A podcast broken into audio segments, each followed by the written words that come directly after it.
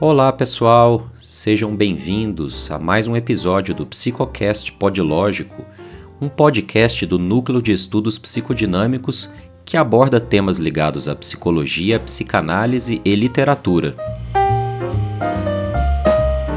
No episódio de hoje, vamos com mais uma resenha, mais uma discussão literária, desta vez com o livro Flores para Algernon, escrito por Daniel Keyes. Flores para Algernon foi publicado pela primeira vez em 1959 na forma de um conto e, com isso, ganhou o prêmio Hugo, atribuído para a melhor história curta do ano, uma espécie de Best Short Story, para ficções com menos de 7.500 palavras. Já em 1966, portanto sete anos depois de seu lançamento, Flores para Algernon foi novamente publicado, desta vez na forma de um romance epistolar.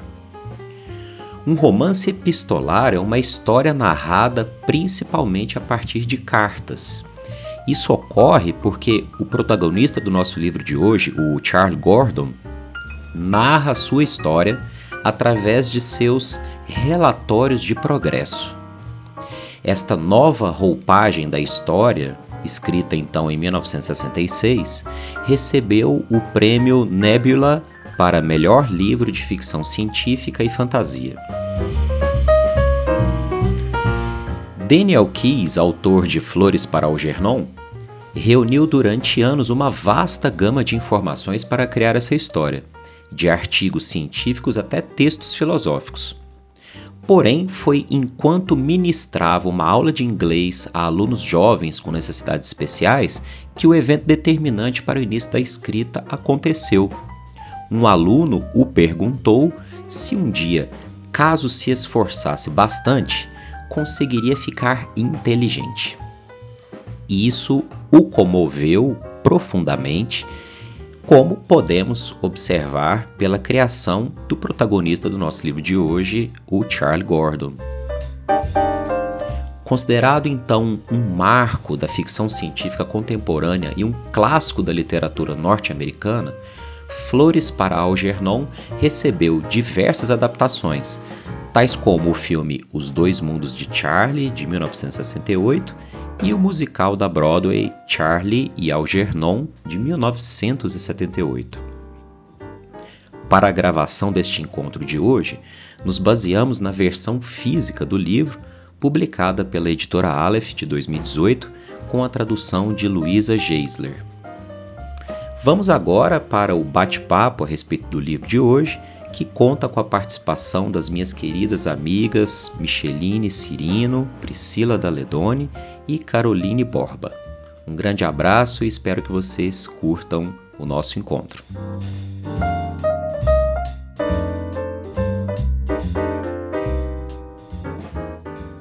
Primeiro, dar as boas-vindas a Micheline e a Carol, que é a primeira vez que estão participando das gravações aqui do podcast. A Pri já tinha se aventurado lá na Alice no País das Maravilhas comigo, já pagamos vexamos junto, né? Então, sejam yeah. bem-vindos vocês também. Ah, obrigada.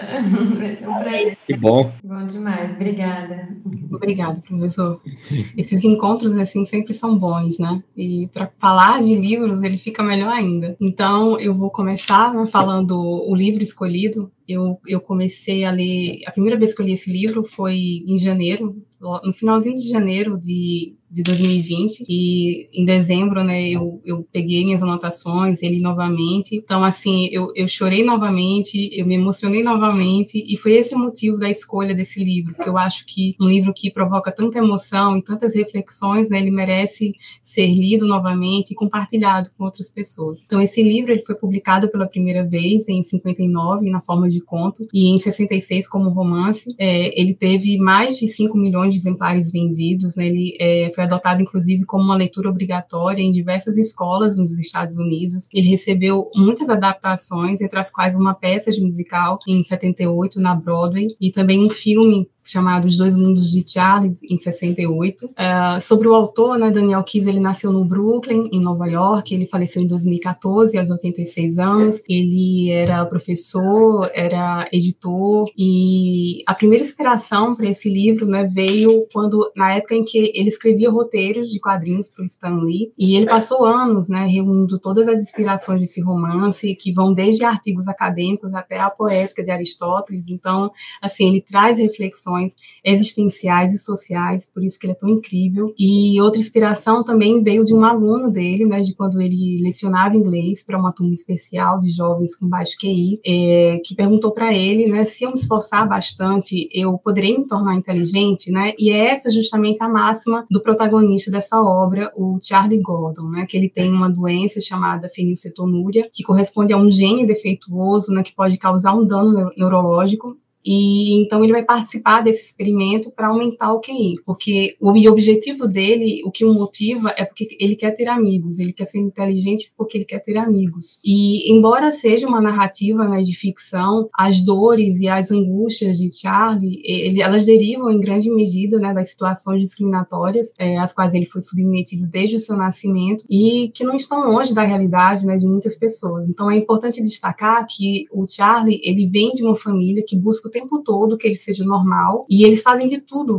para que isso aconteça. E, inclusive, ele é apresentado ao público né, como uma pessoa de mente fraca, como um peso para a sociedade, né, que deve temer o seu comportamento. Então, é, é, a partir do momento que ele faz a cirurgia, né, ele passa a ser visto como um homem com dignidade, com sensibilidade, né, pronto para tomar o seu lugar como um membro participante da sociedade, conforme falou o autor, o que o Foucault em seu livro Vigiar e Punir, né, ele vai falar, vai chamar de corpos dóceis, né, um homem útil e obediente. O livro ele começa com uma das passagens mais clássicas da, da história da filosofia, né, a alegoria da caverna de Platão, que de muitas maneiras ali é expressa durante a leitura. Então, o Charlie ele não tem a noção do que ele sofre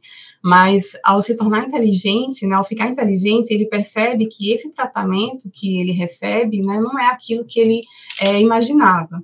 E procurando artigos aí relacionados a esse tema, eu encontrei um estudo da revista de Direito, Arte e Literatura de 2018, que vai falar sobre a busca pela igualdade de tratamento aos socialmente invisíveis, de Daniele Governo e do Renato Bernardi. E eles vão dizer que o mito da caverna é uma metáfora de como as pessoas pertencentes a grupos minoritários né, enxergam seu lugar na sociedade, né, uma vez que o que está lá fixado na cultura é tido como uma verdade absoluta. E eles fazem essa análise a partir da teoria de Etienne de Laboissy, né, que vai mostrar como o povo brasileiro está né, acostumado com a exclusão das minorias e ele vai explicar isso a partir da teoria do discurso da servidão voluntária, né, que diz respeito às pessoas que escolhem e buscam ser servas de, uma, de outra, né, como se essa fosse é, superior, e a gente percebe essa exclusão na história do Charlie, né, esse olhar para aquilo que foge do que é socialmente aceito, né, esperado e adequado.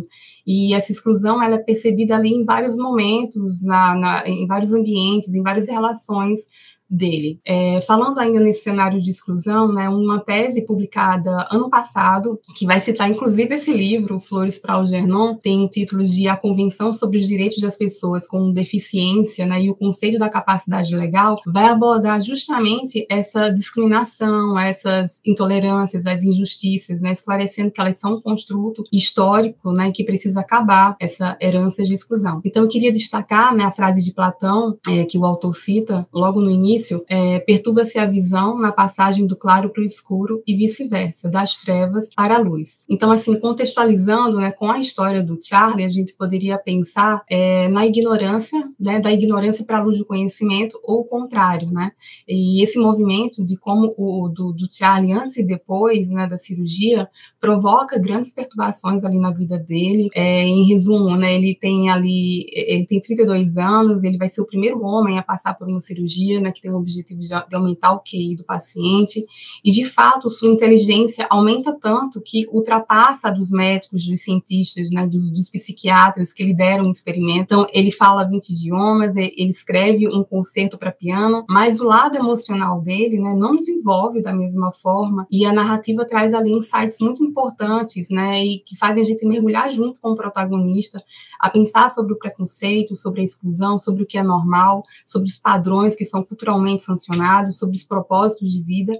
Então, esse livro ele traz, de fato, assim, experiências de como é a vida, quais são os obstáculos, os desafios, né, do cotidiano e o efeito de tudo isso na forma do personagem ver o mundo a partir desse experimento. Tanto que o psiquiatra e neurocirurgião dele vai explicar que quanto mais inteligente né, ele, ele se tornar, mais problemas ele terá né, e que o seu crescimento intelectual vai ultrapassar o crescimento emocional, e com isso vai haver muitas coisas das quais ele vai querer falar. Outro ponto é quando ele faz essa alusão né, das trevas para, para a luz, isso me remete muito aos conceitos da, da psicologia, né, sobre os processos mentais retidos ali no, no inconsciente, né, que querem vir à luz da consciência. É, o autor até cita sobre a flor de lótus, né, que flutua próximo à entrada do inconsciente para alcançar a luz divina, e assim, a flor de lótus, ela nasce em, em, meio, a, em meio à lama, né, suas raízes, onde, onde ficam suas raízes, e ela vai subindo até a superfície para florescer. Em algumas religiões, né, ela é considerada como um símbolo sagrado,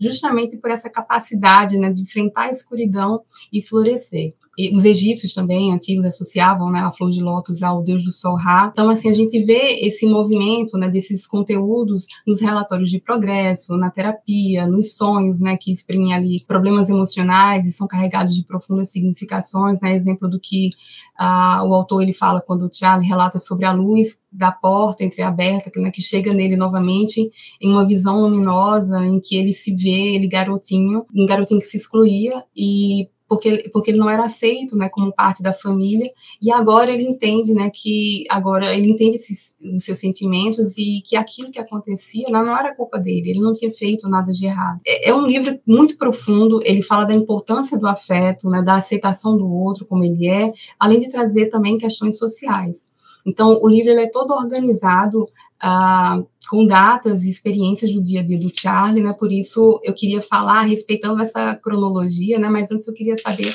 se vocês querem comentar alguma coisa agora ou eu posso continuar. Adorei você introduziu, muito legal, Nossa. excelente. É, realmente eu tenho que confessar que esses relatórios de, de progresso no início, eles, eles não te convidam a entrar tanto no livro, né? Se não fosse, na verdade, você indicando, por mais que eu tenha visto reviews, né, é, críticas positivas e que ele tenha essa fama maravilhosa que tem o livro, eu não teria, acho que né, esse, esse, grupo de leitura ajuda muito nesse sentido, né? Eu acabei insistindo em, em entrar na, na, leitura e foi excelente. Acho que, na verdade, quando você lê o livro, sempre tem muito do, do, do, momento que o livro chega na sua vida, né? Tanto no seu momento de vida, como, de repente, no seu momento ali daquela semana, né? O que está acontecendo em volta.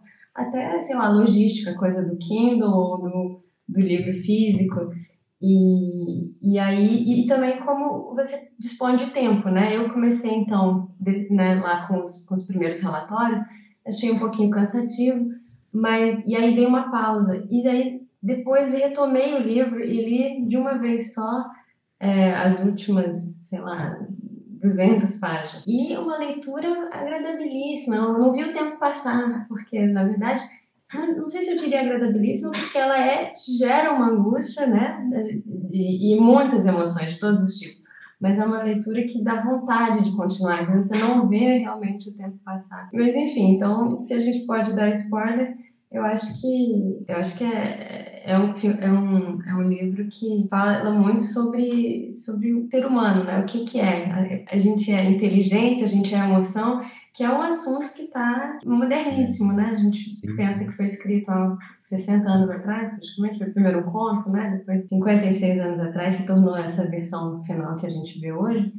E, mas é ao mesmo tempo que o que o Harari se pergunta, né? Escreveu Sapiens e Homo Deus, é, o que que o ser humano é além da, da inteligência, né? Além do acúmulo de conhecimento. A gente daqui a pouco vai ser superado de repente por máquinas. Qual qual outro papel a gente tem? Né? Como que como funciona essa inteligência? Fico me perguntando é, quanto que a gente evoluiu de lá para cá cientificamente, né? Para se basear na, na ciência da época para fazer o livro E acho que a gente aprendeu muito sobre a memória, mas ainda, ainda tem muita coisa para aprender. Né? Acho que ele faz um link muito de inteligência com memória, né? Acho interessante que ele, que ele depois vai ser legal ouvir o que o, o Gustavo tem a dizer aí para gente na, na, psicanálise também em relação a, a, a essa recuperação de memórias é, que, que o Charlie vai, vai tendo. É, e a gente vê muito claramente, né, os, o que traumas da infância na vida emocional dele, como ele vai se desenvolvendo emocionalmente depois, né? Achei muito bem construído isso, muita coisa muito bem construída. Acabo de fazer um trabalho longo sobre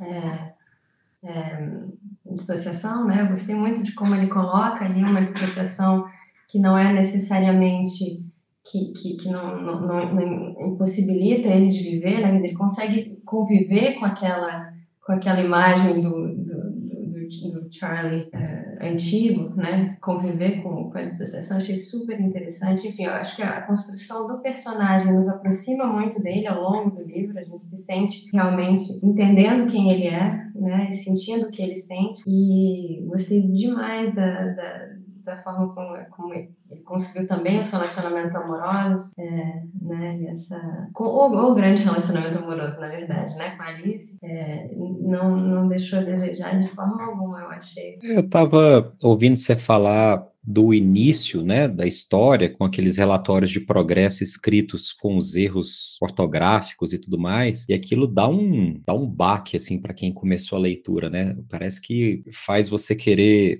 desanimar um pouco da leitura, mas aí eu fico pensando o, o quanto que o autor quis que a gente sentisse essa distinção que ele coloca mesmo, né? Quanto que a gente se sente diferente do, do Charlie, porque você lê aquilo, você fica impaciente, assim, dá um certo mal-estar, né? Que aí depois vai se refletir no mesmo mal-estar que ele vai revelando nas relações que o Charlie tem com as outras pessoas, né? Você sente um pouco aquele baque, você tem que tomar consciência que aquilo ali é feito propositalmente para despertar no leitor uma, uma sensação desagradável mesmo. É, eu, eu vi muito, assim, pegando do que vocês falaram, a base do livro é o paradoxo. Então, o próprio nome do livro, Flores para Algernon, flor nos remete a uma coisa bela, é, agradável, e Algernon é um rato que traz toda uma questão do asco, do nojo, de tudo. E a narrativa toda é construída com base em oposições. Então, é a ciência, a gente está lendo como se fosse um relatório científico dentro de um livro de literatura, uma obra de arte. A própria estrutura já nos traz isso. É a inteligência versus o retardo, é a angústia versus a vontade de melhorar. Então, toda, toda a história, a, a Micheline trouxe muito bem essa questão das trevas, o mito da caverna, né? a escuridão com a luz. E, e a gente, é, que eu achei muito interessante, junto com o Charlie, vai experimentando esses dois lados da moeda mesmo. A gente vai por uma questão da própria narrativa e da história mesmo, o, o racional versus o emocional. Então, como acho que foi a Carol que falou agora, como ele melhora em termos cognitivos, mas a questão afetiva continua tão precária. Então, o livro traz muito para a gente esses dois opostos que a gente tem que conviver no dia a dia, e isso faz parte de nós também.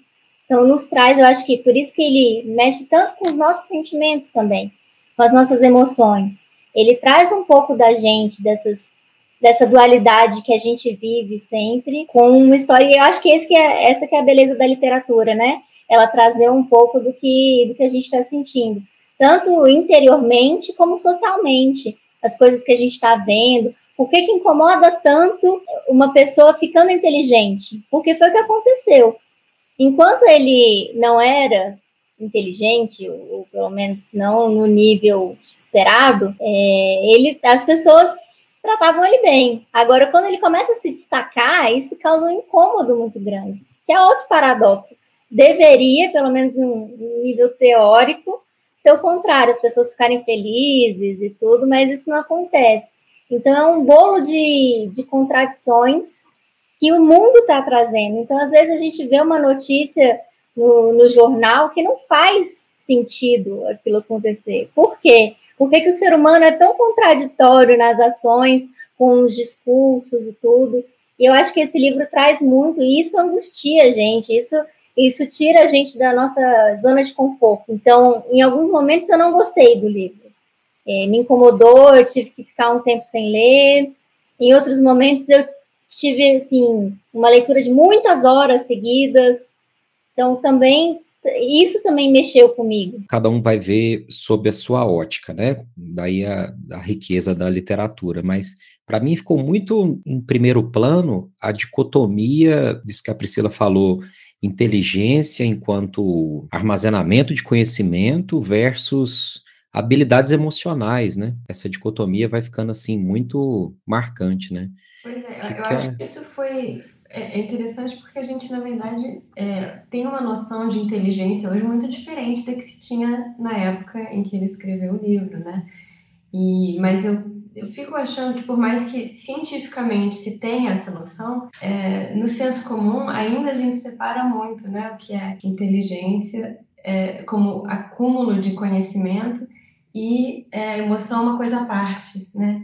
E, na verdade, é, é muito mais interligado, né? Eu acho que ele que seria um livro diferente, talvez, se ele tivesse essa noção da, da, coisa mais interligada. Ele separou bastante, mas ao mesmo tempo ele separar faz isso que a Priscila eh, colocou pra gente, né? Joga na nossa cara, tira a gente da zona de conforto é, e faz a gente pensar é, o que que é, em última análise, a felicidade, né? Quer dizer, ele não era feliz enquanto não era inteligente e, e também não foi feliz inteligente, né? Quer dizer, onde que a gente encontra esse esse equilíbrio, eu acho que tem muito. Quer dizer, ele joga na nossa cara. Mas esse é, o, é um pensamento de vanguarda mesmo, assim, né? De um é, cara na década de 50 questionar o conceito de QI.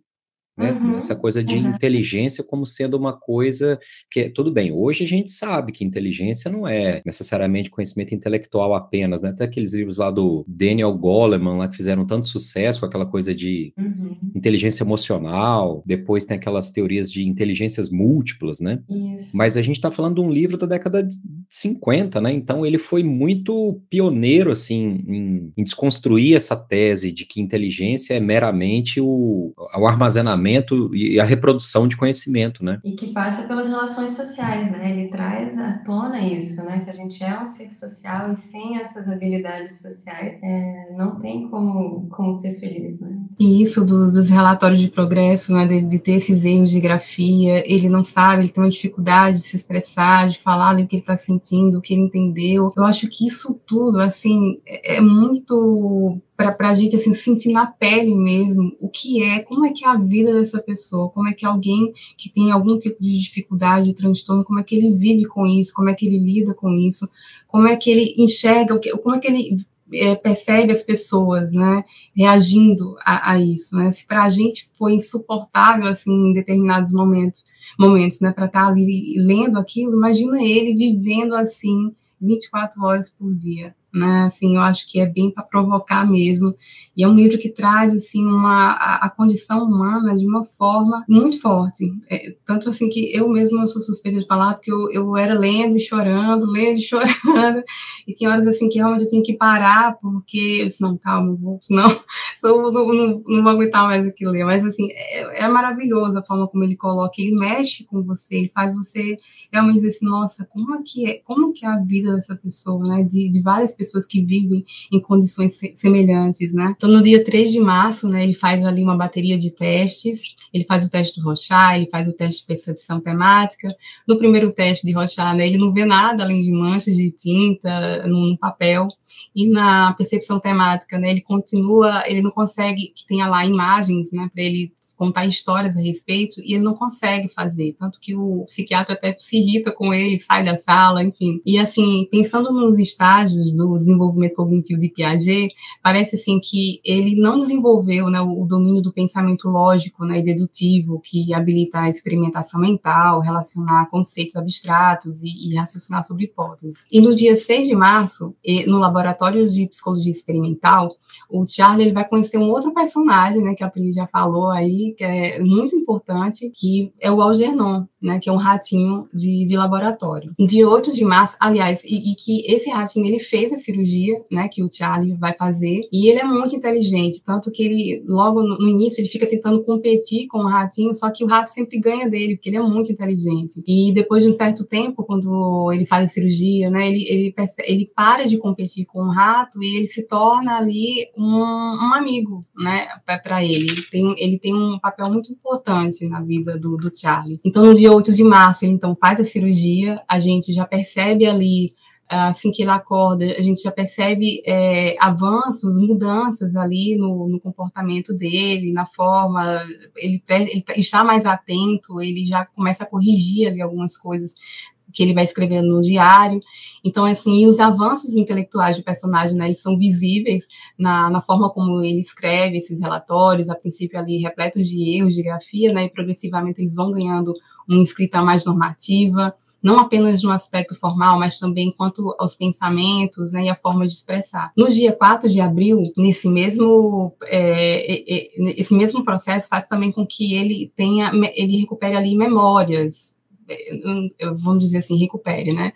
Mas ele começa a ter memórias sobre é, é, da infância dele, e aí eu separei duas importantes, que é o nascimento da irmã dele, a Norma, que é considerada uma criança normal, né? Acho que daí vem o nome, né? Norma. E algumas lembranças também da infância que diz respeito ao bullying que ele sofria, né? E que pela condição dele, ele não via isso com maldade, né? Mas depois ele descobre que, na verdade, ele estava sendo humilhado, ele estava sendo maltratado. Então, o Charlie, ele começa a perceber que as pessoas, elas não são tão boas, né? Como ele imagina. E ele se encontra também em meio a dilemas, porque ele, ele pensava assim, que se algo afeta o outro, né? Se causa dano, sofrimento, então não tá certo. E até que no, em 9 de maio ele não consegue dormir, ele fala que algo afetou ele, porque ele viu um dos funcionários, um colega dele de trabalho, né, roubar o dono da padaria onde ele trabalhava, e essas vivências assim vão transformando, vão transformando ele. Em 10 de junho, ele escreve seu relatório um, um, durante o voo para uma convenção de psicologia que ele, ele tem pensado em Deus, é, sobre a morte, e durante esse voo, e nesse, nesse, nessa convenção, ele vai ser apresentado a ele e o, e o Algernon para falar sobre esse experimento, sobre como foi a cirurgia, enfim, todo o progresso. Então, durante o voo, vem à tona aí uma lembrança que provoca um grande desconforto, né? Ele diz que a ansiedade está fora de proporção e ele não sabe explicar o porquê. Mas, na verdade, ele está associando né, o voo a uma experiência de quando ele tinha cinco anos. Então, na época, ele tinha que fazer duas vezes por semana o encéfalo recondicionamento por ondas curtas, que é o eletrochoque. E o médico prendia ele na mesa né, e dizia que ele ia fa que fazer um barulho como se fosse um avião né? Daí a associação. E assim, esses, nesse momento ele, ele passava muito mal, ele, ele, ele chegava a desmaiar, mas aí o médico falava para ele: ah, você está ficando inteligente, tá? você, você tá ficando muito inteligente, fala isso para sua mãe. E aí ele ficava tão feliz com esses elogios, né, com a atenção que ele recebia, que ele esquecia aquilo que ele, que ele passou né? Porque as pessoas não sorriem para ele com frequência, nem dizem que ele fez alguma coisa boa. E em 13 de junho, ele foge dessa Convenção Internacional de Psicologia em Chicago, é, e inclusive ele está tão inteligente que ele consegue identificar erros no projeto. Né? E nessa convenção ele é exposto ali como um objeto, como uma cobaia, por isso que ele acaba fugindo com o Agernon, foi até muito engraçado essa cena, e ele também descobre que a inteligência do Algernon se tornou variável, né? Ele não tinha sido avisado sobre isso. E como ele fugiu, tá todo mundo procurando por ele, tem notícias nos jornais, tudo. E ele vê a foto da mãe e da irmã dele, né? E com isso ele tem ali umas lembranças assustadoras daquela época. Ele lembra que ouvia a mãe discutir, né, com o pai, dizendo que não ia sacrificar a vida da filha por causa dele, que seria melhor que ele fosse para uma instituição, viver com gente do seu tipo. E em 20 de junho, ele encontra encontra o pai, o pai ele, ele tinha uma barbearia e ele chega lá e só que o pai não reconhece ele, né? E o Charlie ele decidiu então manter assim. E o pai começa a tratar ele como se fosse um cliente mesmo, então ele vai cortar o cabelo dele, ele tira a barba. E nesse momento ele tem ali a pior lembrança da sua infância, né? Que foi quando o pai tirou ele da casa dele pela última vez. A mãe ela tem um, surto, ela quer que ele tire, se livre do, do Charlie, ela pega uma faca, ela ameaça, e aí o pai vai e leva ele para casa do vizinho. E na saída, ele, ele pequeno, ele não entende o que, que ela o que, que ela estava falando, mas ele sente que ela queria tirar alguma coisa dele para dar para irmã. Em 20 de junho, o Algernon ele segue, né, tendo facilidade para resolver as atividades mais complexas. É, ele não tem mais a necessidade de, de, de, motivação por comida por água, então ele aprende motivado pela resolução do problema. Né, então, assim, o sucesso parece ser o seu prêmio. Porém, ele continua ali tendo um comportamento errático, ele fica furioso, ele se joga contra as paredes do labirinto, ele se enrola, ele, ele se recusa a trabalhar. E aí o Charlie questiona é, é, se, se será frustração ou alguma coisa mais profunda, porque ele começa a parecer mais apático, confuso, sua performance muda, em vez de movimentos cuidadosos, determinados, né, suas ações elas são apressadas e descontroladas. Em 23 de junho, o autor ele traz um outro Charlie em cena, né, que é quando o Charlie ele fica é, bêbado ele é como ele fala que é como se quebrasse as barreiras da consciência que mantém o velho Charlie Gordon escondido nas profundezas da sua mente. Ele diz que é como como ele suspeitava, o Charlie não tinha ido embora, né? E, é, nada na nossa mente realmente vai embora. Então, a, a, operação parece que, na verdade, só o cobriu com um véu de educação e cultura, mas, assim, ele estava lá assistindo ele e observando.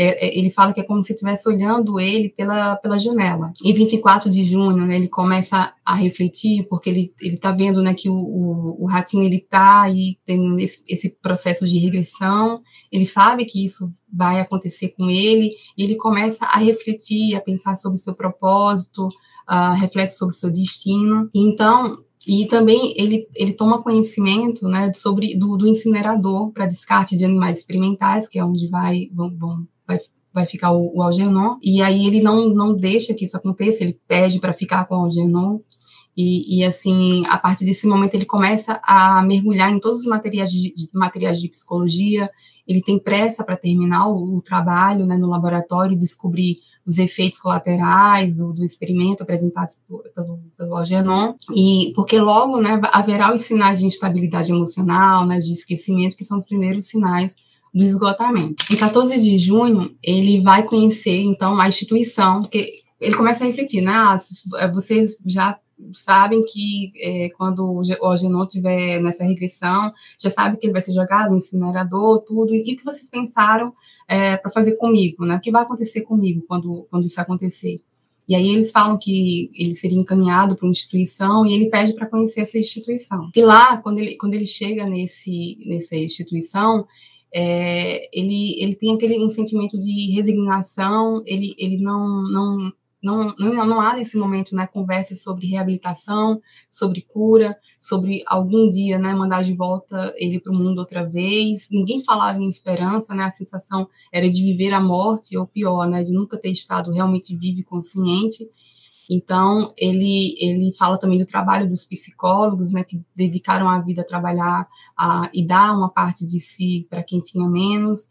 É, o autor ele fala sobre a importância do afeto, né, que a inteligência e a educação sem doses de afeto humano não vale nada. E em 15 de setembro, o Algernon ele morre e ele enterra ele então, o Charlie enterra ele no quintal, é, coloca flores selvagens no túmulo, ele chora muito nesse dia. No dia 21 de setembro, ele vai visitar a mãe, né? E é interessante ver como os irmãos eles vivenciam determinados acontecimentos, né? Então, a irmã dele vai falar que ela era malvada com ele porque na verdade, ela tinha que ir para a escola, ela tinha que ter as melhores notas, ela tinha que sempre estar tá, uh, ter um bom ter um bom desempenho, ela ela não podia nunca tirar uma nota baixa porque batiam nela e a presença do Charlie deixava os pais nervosos, né? E Charlie não, já não via assim, ele, ele ficava pensando que é, a mãe gostava, enfim, mais da filha, né?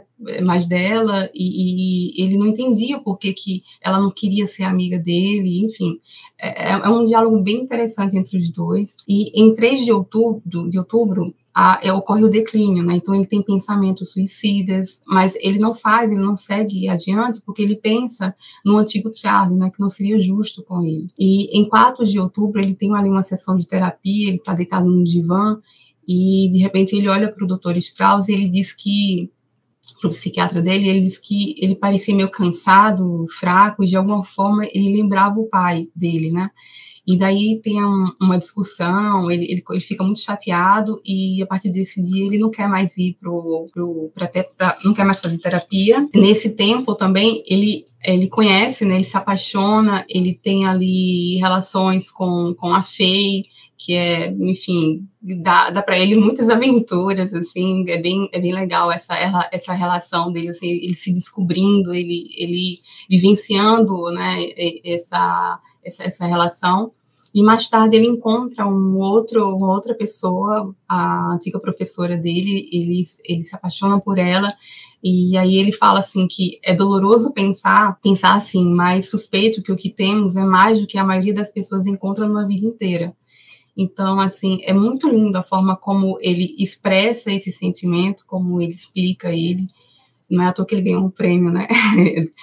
então, assim, em 15 de, em 5 de outubro, né, a, a coordenação motora do, do Charlie fica ruim, é, ele não consegue mais é, escrever na máquina, ele não consegue mais registrar os seus diários, ele começa a usar dicionários para entender as palavras, ele começa a perder a noção do tempo, a leitura se torna muito difícil, ele lê Dom Quixote e ele não consegue mais elaborar o significado, mas ele esquece de muita coisa, mas ele não esquece de deixar flores para o Agenon, e então, assim, aos poucos, né, ele vai ele vai regredindo. Então, assim, aos poucos ele, ele vai regredindo e, e, e assim vai voltando ao, ao, seu antigo, a sua antiga condição. É, ele ele sente é, é ele sente muita, ele sofre muito com, com cada perda da, de memória, em cada aprendizado esquecido, né? Ele vai ele vai tentando o máximo, assim, lutando para conseguir é, não, não perder nada, assim, ele, ele fica lutando com, com isso. E também é uma coisa ah, e também o, o, autor fala, né, sobre essa, ele, pontua muito sobre essa questão da, da do afeto, né, da, da, empatia, porque mesmo esquecendo de tudo, ele ainda lembra do, do Algernon, de colocar flores para ele, né, e tudo que ele queria era justamente ter amigos, né, e foi num ratinho que ele meio que encontrou esse afeto. A, a, outra coisa interessante é que nesse momento aparece, ele sente a presença né, do Charlie novo, aquele que fez a cirurgia, né, que ficou inteligente, ele começa a ver ele, ele fala que é como se visse ele pela, pela janela. Né? E logo e antes não, antes ele via o antigo Charlie, né, ali observando ele, ele chega até a discutir, né, com o Charlie ali na frente do espelho. E isso me lembra um conto do, do Machado de Assis, né, que se chama O Espelho, o esboço de uma nova teoria da alma humana.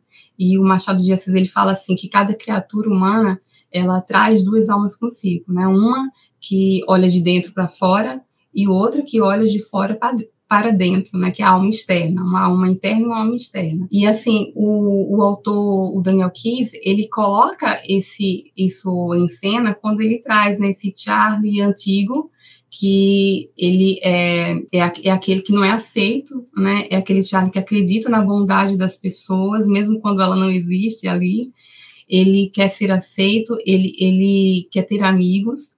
E aquele outro Charlie, o, o novo Charlie que fez a cirurgia, que tem um status, que tem uma posição ali que, é, que, que ele tem valor para a sociedade, porque ele é um gênio, né? Então, assim, é um conto que de, de mil 882, mas ele coloca ali na mesa questões muito importantes, que muito valorizadas pela, pela sociedade, né? A questão do status, da posição.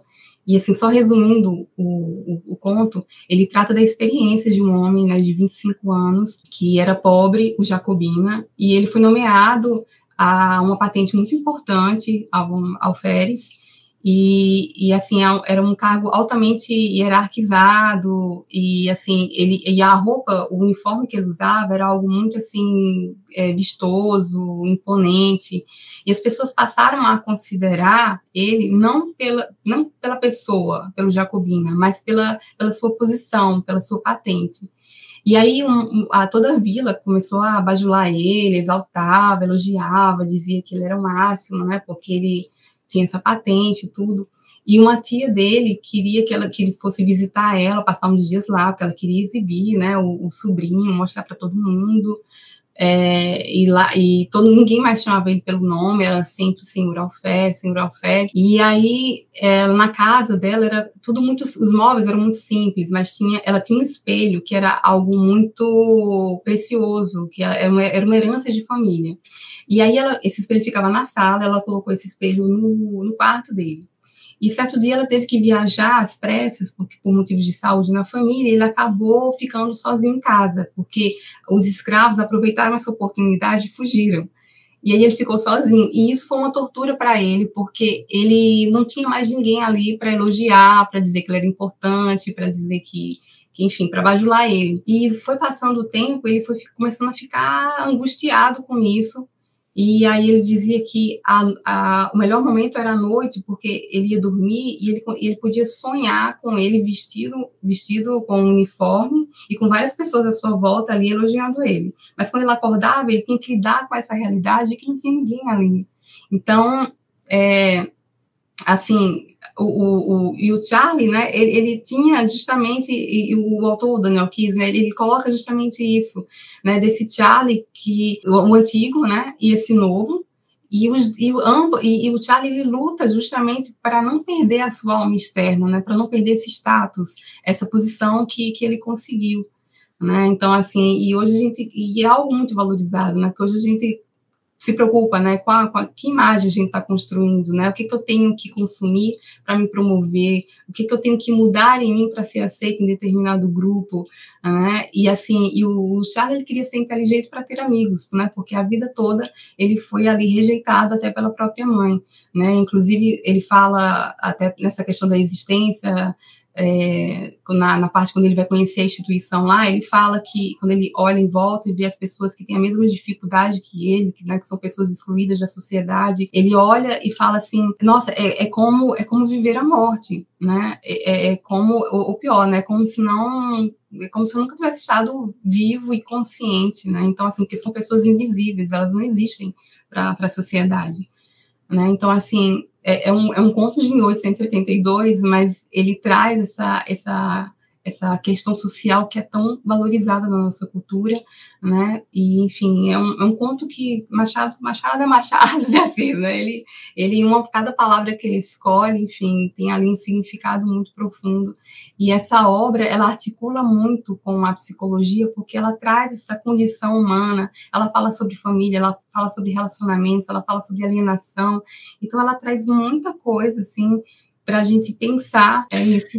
Mas você vê a, a, a relação eu-outro, né? Que é essa questão especular que você acabou de colocar, é, que é essa, essa citação do Machado de Assis que você trouxe, é, Freud fala de narcisismo também, anos depois, inclusive, né? Acho que o Machado de Assis já tinha intuído isso antes, mas essa coisa de como que o externo reflete internamente e vice-versa, né? Mas não sei se vocês perceberam, mas o Charlie sempre nessa, em, em, relação ao outro, sempre nessa dinâmica faltante. Quer dizer, ele tá antes da inteligência, ele quer fazer amigos, mas depois que ele se torna inteligente, ele, ele não tem amigos, ele se torna extremamente antissocial, né? Então, é, que é o ponto que ele retoma no, no final do livro, né? Quando ele vai voltar para o mesmo lugar, o mesmo emprego, com aqueles caras que, que até tirar, tiravam sarro dele, mas que vão até passar a defendê-lo depois, né? Colegas de trabalho da padaria. Mas ele está sempre experimentando essa impossibilidade de se tornar pleno, essa experiência da falta, né?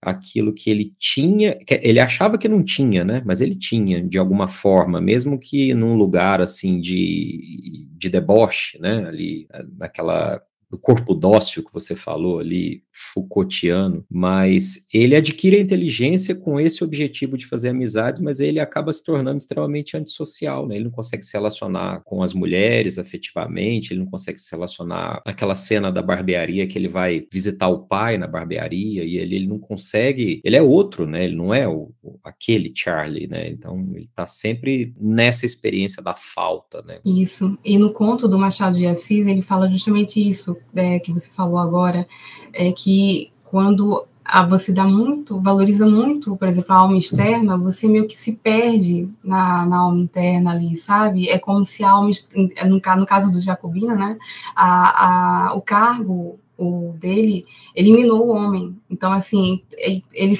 eu não sei se eu, se eu, disse, mas ele, ele se olha no espelho. Ah, eu acho que eu não disse essa parte, é, muito, é bem importante. é que quando ele se olha no espelho, ele, ele se olha nesse espelho, ele não se enxerga, ele não se reconhece. Conforme o tempo vai passando, ele está ali sozinho, não tem ninguém olhando ele, bajulando e tal. Ele não se enxerga.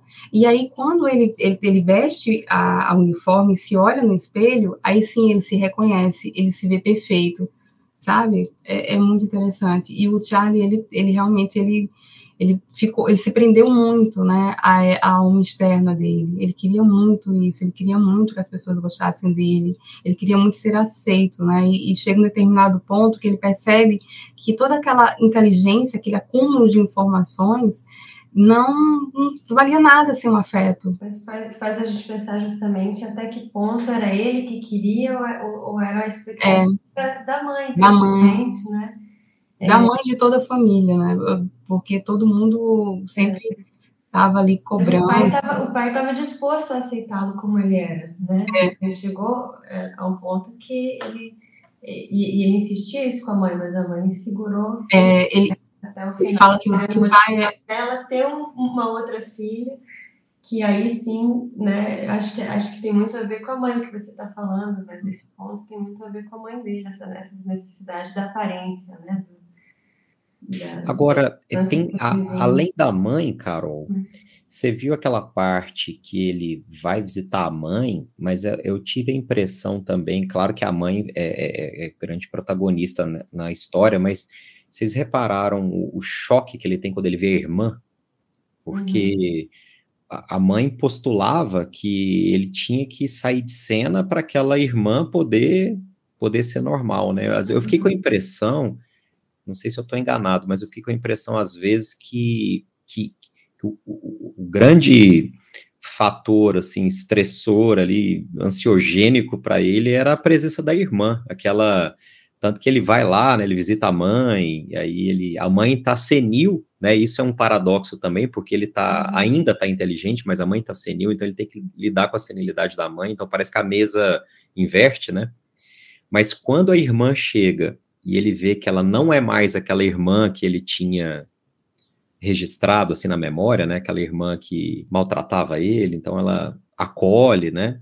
E pede a presença dele. E ali tem uma tem um plot twist ali de lá. É, fica, fica uma coisa no ar, assim, é como se tivesse acontecido cá. alguma coisa e, assim, é algo tão grave, de repente, assim, que, que ele, ele não lembra, a irmã não, é como se nunca ninguém tivesse falado, mas assim, eu lembro que a mãe, quando ele chegava perto da irmã, a mãe batia nele, né, para ele não se aproximar dela. Sim. E quanto à figura do pai, Carol, ele falava até isso, que a, ele, ele, a, ele tinha a figura do pai como alguém sem esperança, né? Tipo assim, ah, não tem jeito, ele é, ele é assim, vai, vai, vai, ser, vai ser desse jeito, né? Mas a mãe, isso incomodava a mãe. Quando a mãe descobriu que a filha dela, ela até aturava o Charlie ali em certo momento, mas quando ela descobriu que a norma era normal, né, vamos dizer assim, como ela diz, né, aí sim, ela começou a ser mais agressiva e aí ela quis que o Charlie fosse embora, porque não, ela não queria sacrificar, né, a vida da filha pra, por causa dele, né? É aquela coisa dele não conseguir se aproximar uh, afetivamente da Alice, porque a impressão que dá é que aquilo ativava uma espécie de complexo que ele não conseguia Afim, né? É, levar adiante, né? Uma relação É, ele teve que primeiro viver como se, até pensando em termos assim básicos, né, como se o feminino tivesse meio condicionado a uma situação de perigo, né? Então tem um complexo feminino fortíssimo aí, claro, atravessando a, a imagem da mãe, a imagem da irmã, né? Então tem todo um toda vez que ele se aproxima com amor, ele ele sente uma mal-estar tremendo. Né? Tanto é que ele só consegue se conectar no primeiro momento com a Fei, né? Porque aí é. ele, ele vê aquela, aquele feminino numa ótica completamente distinta, né, que é uma coisa livre, assim, né, que ela é completamente, ela é uma mulher totalmente livre, né, assim, uhum. para os padrões daquela época ali, ela é artista, ela é displicente com dinheiro, ela não tem tranca na porta, né? Ela entra pela uhum. escada de incêndio, aquela coisa ela que... Não, importa que... não se importa que a vejam nua, né? Se pinta. Exato, pô, é, ela tá... Muda todos os, os padrões, né? Sai do... Aquilo ali... E quando... As linhas retas. E quando ele... A Pri tá com o telefone. Eu tava falando aqui sem o microfone. Eu falando telefone, ó. A irmã é o contraponto dele, né? Se a gente for pensar que, assim, para quase toda criança é difícil quando nasce um irmãozinho, uhum. imagina no caso dele que chegou a irmã perfeita. Sim. A irmã então, tem o que, o que a mãe vinha lutando para ele ter, né? Para ele ser, chegou ela e pegou esse lugar. E, e ele mãe o lugar dele deixa claro que agora esse lugar é dela. É dela. né? ele... Mas eu acho que é isso que o Gustavo falou. Eu fiquei com a sensação de que no fundo ele queria mesmo agradar a irmã. E aí ele não fala, ele chega, o, o autor deixa meio ali nas entrevistas, ele diz, não, não sei o que aconteceu, nunca vou me lembrar, mas dá a entender de que houve alguma, alguma cena talvez um pouco incestuosa ali, que eles não se lembram. A ação era, era muito punida, né? Com qualquer aproximação com uma mulher era punido. Então, isso depois repercutiu. Eu achei muito bonito como ele fez essa, essa ligação, essas memórias que voltavam, e aí a gente vai entendendo claramente por que, que ele tem dificuldade de se relacionar emocionalmente com as mulheres. E, e, essa dificuldade também com as mulheres, eu acho que também por conta da infância dele, que ele foi muito reprimido ali, né, pelos colegas, ele passou meio que um vexame, assim, que tinha uma mulher, uma moça dançando perto dele e tal, e, e aí eles começaram a rir, zoar com ele, ele saiu correndo, não sabia nem por onde estava andando, ele não sabia onde era mais o elevador, nada. E ele achou estranho, porque ele ficou né, excitado, mas ele, não entendia, ele não sabia o que estava acontecendo com ele, e ele foi muito zoado nessa época, assim. Então eu acho que esse contato com as mulheres também né, deriva também um pouco disso, né, dessa dificuldade, de todo esse trauma que ele foi passando no decorrer da sua vida. Alguém além da Micheline chorou lendo ou só a Micheline que chorou? Ah, eu, ela, ela anunciou que a gente ia chorar, então eu fui, eu fui firme. Eu não, eu não chorei, não chorei. Agora no final também. Eu quero saber que parte que a Micheline aquele, chorou.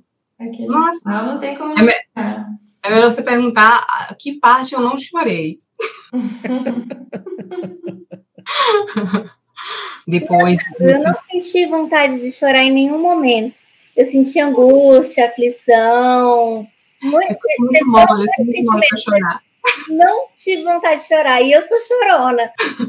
Não, chorona sou eu, chorona sou esse eu. mesmo movimento que a Priscila teve também de um dia ler 60 páginas e depois ficar cinco dias sem conseguir encostar no livro. Eu acho que é porque mexe com muita coisa nossa também, né? Uma coisa talvez de uma necessidade de se sentir inteligente de alguma forma, sei lá. Acho que esse negócio vai vai cutucando com a gente alguns níveis assim. Quando a gente resiste numa história, num, num livro que a gente para, pode ser por uma questão afetiva também que esbarra na gente, né? É. Eu tive essa mesma dificuldade também. Eu, eu, Isso eu, eu tinha... tive também. Eu tive também. é, não é um livro. Geralmente eu tenho. Várias vezes.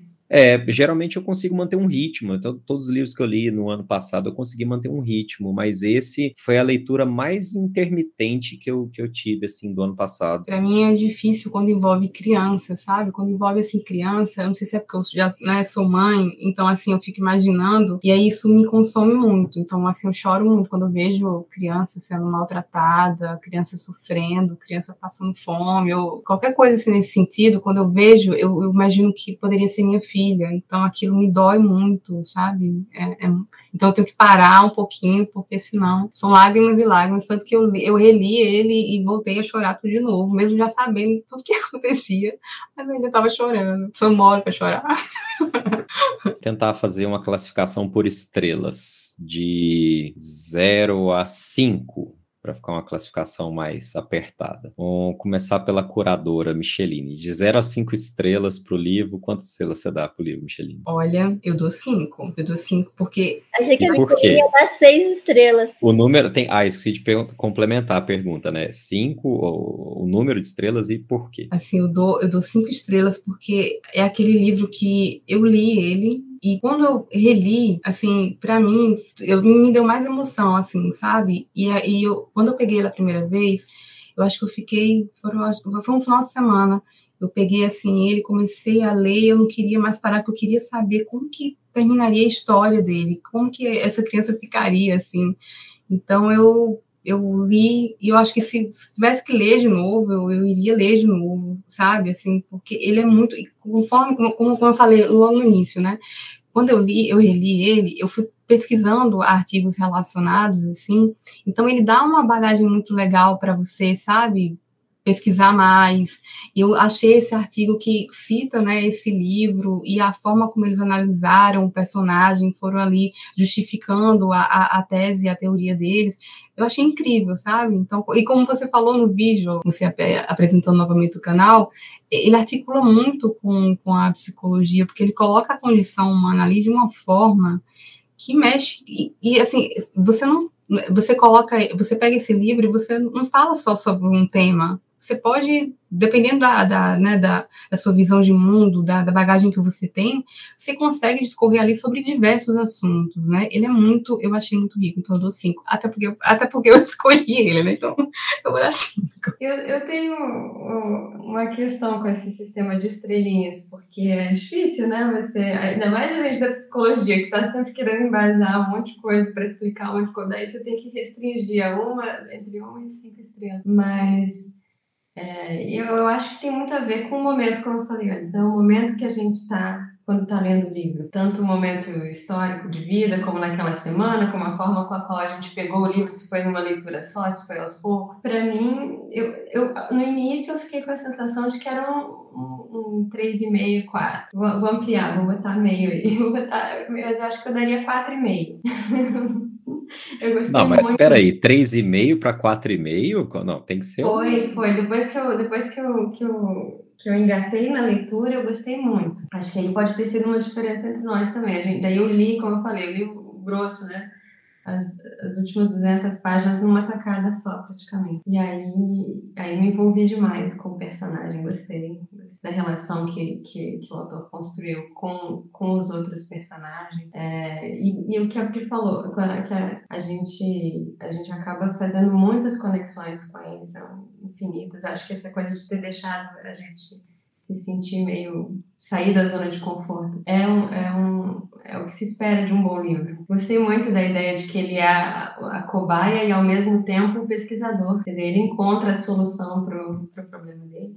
Achei, é, como eu tinha falado antes, muito é, atual a, a temática. E, e, tem uma temática interessante também, que é o seguinte, o livro, ele tem, existe um conceito criado 44, mas que pela primeira vez, mas que agora tem sido é, retomado, que é do luto antecipatório. O luto que você vive antes de né, uma pessoa com demência, né, por exemplo, uma pessoa com Alzheimer.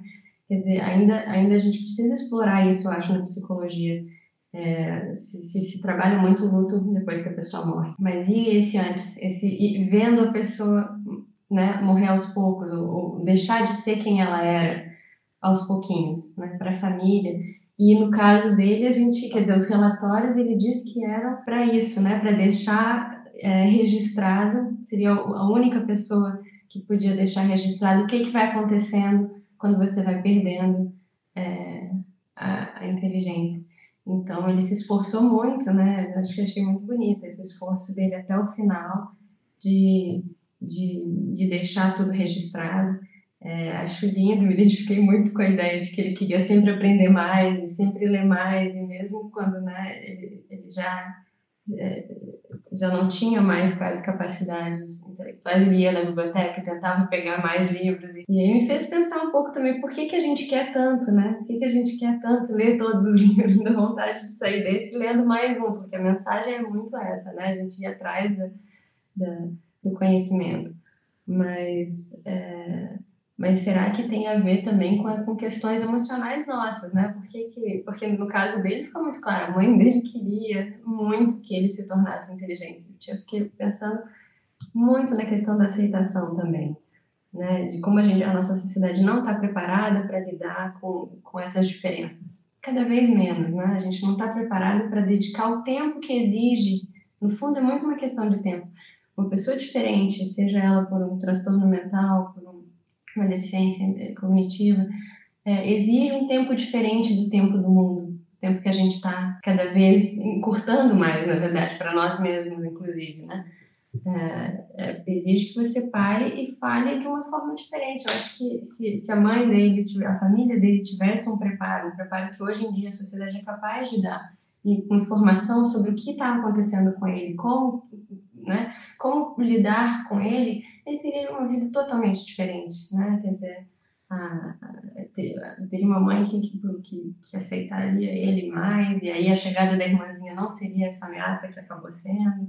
Enfim, né? Toda uma história. E a gente vê aí, aí em tantos lugares, tantas vidas que podiam ter sido outras histórias se as pessoas estivessem mais preparadas e tivessem mais informadas sobre como dar mais tempo e atenção, que é o que eu acho que faz toda a diferença para a felicidade das pessoas em geral, né? Então não, não é a, a inteligência. Carol, ampliar o conhecimento é ampliar o sofrimento? Ah, isso a gente vive, vive pensando, né? Eu acho que eu acho que é ampliar tudo. Você amplia todas as emoções, né? Acho que você amplia o sofrimento sem dúvida, mas você amplia também é, o que ele próprio, né? Ele, ele, ele, ele chega a um ponto de êxtase com, a, com, a, com o trabalho que ele está fazendo, né? Ele chega no ápice da felicidade, praticamente, ali debruçado sobre o, o trabalho que ele está fazendo de pesquisa. Quatro, Agora, quatro e meio, é. Quatro e meio, quatro e meio ficou bem. Agora você, Pri, nossa mestre literária, conhecedora profunda da literatura nacional e estrangeira, Quem que nota que você dá e por quê?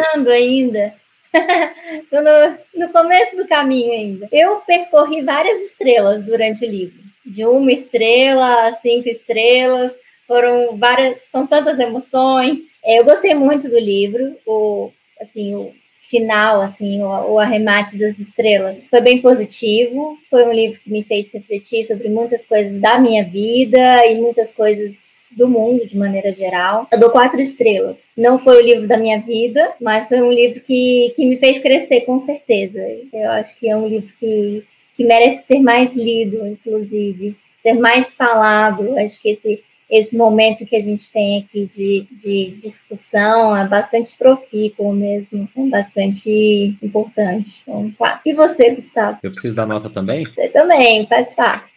Mas é claro.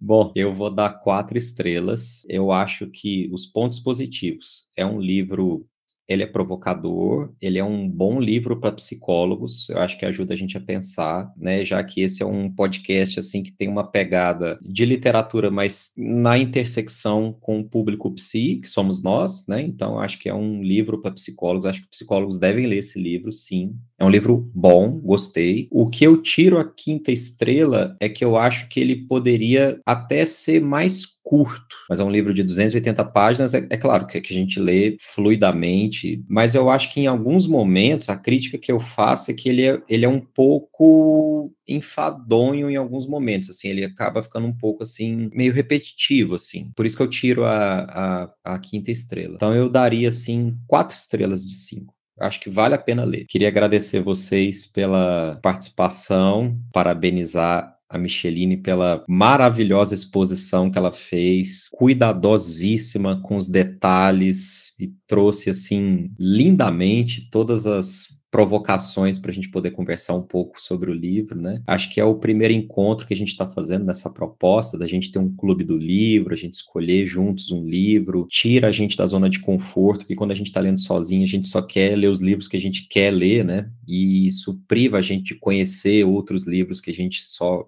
conheceria pela indicação dos nossos colegas. Então, agradecer vocês por terem aceitado esse convite da gente formar esse grupo de, de leitura, né, de literatura. Se a gente conseguir, como eu falei, manter essa regularidade de ler um livro, um livro gostoso, assim, simples de ler, uma vez por mês, para a gente poder arejar um pouco a nossa cabeça, né, nos desconectar um pouco das nossas literaturas técnicas e enriquecer um pouco a alma com, com literatura, eu acho que faz muito sentido, pelo menos para mim, acho que faz muito sentido. Então, tenho só a agradecer, Micheline, mais uma vez, Priscila, Carol, por ter aceitado o convite. Muito obrigado vocês por ter participado. Acho que foi excelente. Foi ótimo. Foi um convite. muito bom a gente, a gente ler sabendo que, imaginando o que, que vocês estão achando também, né? Vamos saber logo qual o próximo, para a gente já preparar aí os materiais para a gente ler. Enfim, estou ansiosa. E assim, eu que agradeço o convite, né, para participar do grupo. E assim, ler já é uma coisa maravilhosa. E ler com companhia que, que traz tanta coisa assim para a gente refletir é sempre muito bom né? E assim é uma coisa que realmente a gente tem que levar para frente mesmo, que a gente está precisando muito, e isso muda, sabe? É uma coisa assim que se você se propõe a fazer, você vai lá ler e, você vai descobrindo outras coisas e, e ouvindo novas visões a respeito é, é, sempre muito rico, é sempre muito bom e assim sempre provoca mudança também de alguma forma, né? A gente agora não vai mais ficar tanto tempo sem ler os livros que a gente tá lá acumulando, né? A gente fica acumulando, ah, depois, depois e aí esse depois não chega e tendo essa oportunidade a gente está sempre se renovando. Eu que, eu que agradeço muito a vocês. Foi ótimo, Micheline. Eu gostei bastante da sua apresentação, ainda tudo bonitinho lá nos slides também. Parte estética também, ficou nota 10. Cinco estrelas. Obrigada.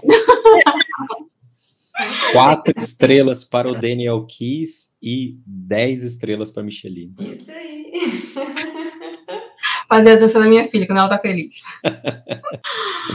Maravilha. Gente, Obrigada. então vamos encerrar por aqui. Muito obrigado e até o próximo encontro. Sim, até. Até. até gente, eu já pensei em dois livros.